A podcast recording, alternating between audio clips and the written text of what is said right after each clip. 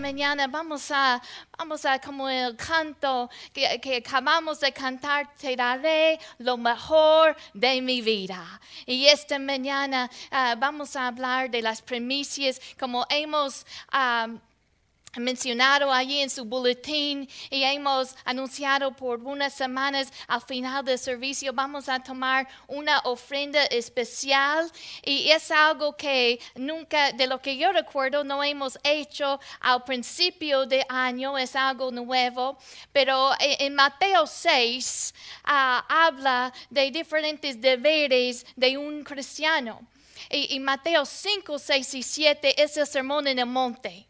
Y, y, si leen ese sermón en el monte, realmente son las enseñanzas básicas, lo fundamental de, de, de, de ser un discípulo de Cristo.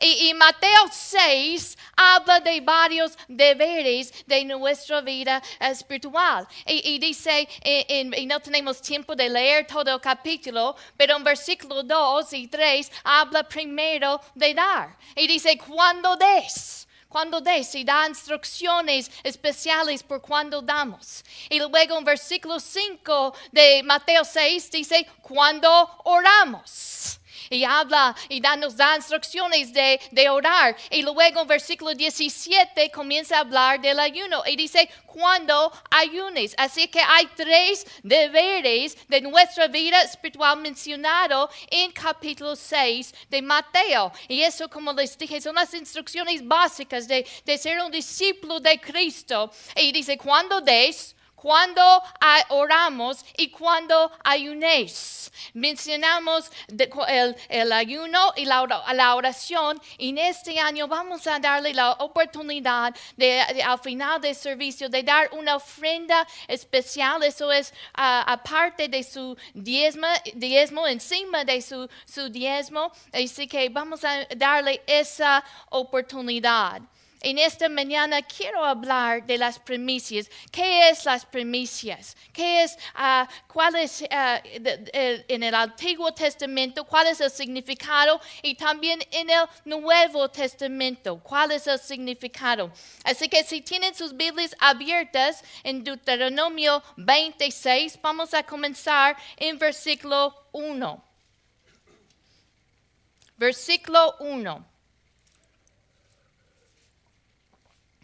Dice, cuando hayas entrado en la tierra que Jehová tu Dios te da por herencia, y tomes posesión de ella y la habitas, entonces tomarás de las primicias de todos los frutos que sacares de la tierra que Jehová tu Dios te da, y las pondrás en una canasta, y irás al lugar que Jehová tu Dios escogiere para hacer habitar allí su nombre y te presentarás al sacerdote que hubiere en aquellos días y le dirás, declaro hoy a Jehová tu Dios que he entrado en la tierra que juró Jehová a nuestros padres que nos daría.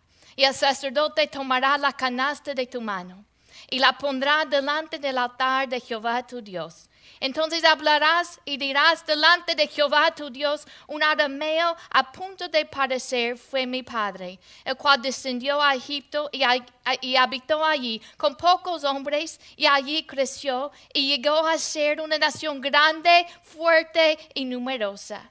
Y los egipcios nos maltrataron y nos afligieron y pusieron sobre nosotros dura certidumbre y clamamos a Jehová, Dios de nuestros padres, y Jehová oyó nuestra voz y vio nuestra aflicción, nuestro trabajo y nuestra opresión.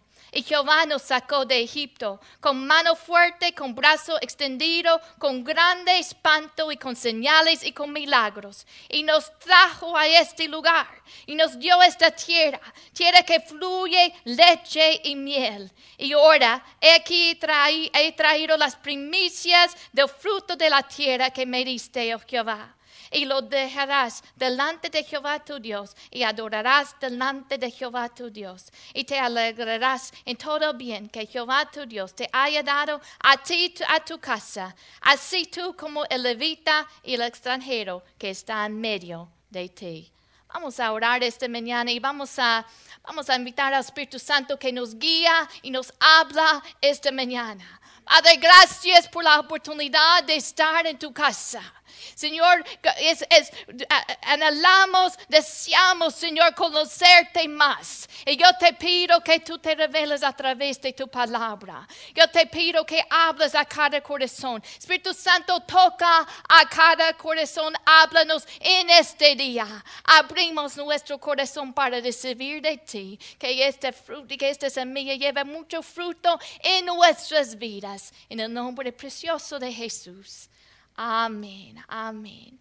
Dice versículo 1, hay las instrucciones que cuando ellos lleguen a esta tierra que fluye con leche y miel, que ellos tenían que traer delante de Jehová las primicias, la primera parte de la cosecha, lo tenían que traer. En una canasta lo traían al sacerdote, a la casa de Dios. Y, y Dios allí era un tiempo de gratitud, de darle gracias a Dios. Era también un tiempo de reconocer que Dios los había traído a esa tierra.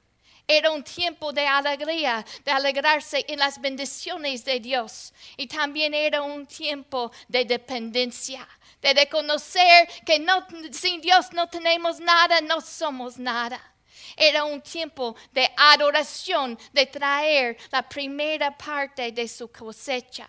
Y yo quiero que imagines, eh, este, este pueblo, ellos habían estado en esclavitud, habían estado bajo trabajo duro. Y luego los vemos en el desierto por 40 años comiendo el, el, el ¿cómo se dice? La mana. Mana, el pan que Dios mandó del cielo. 40 años con el mismo, la misma comida. Y aquí llegan a esta tierra y hay abundancia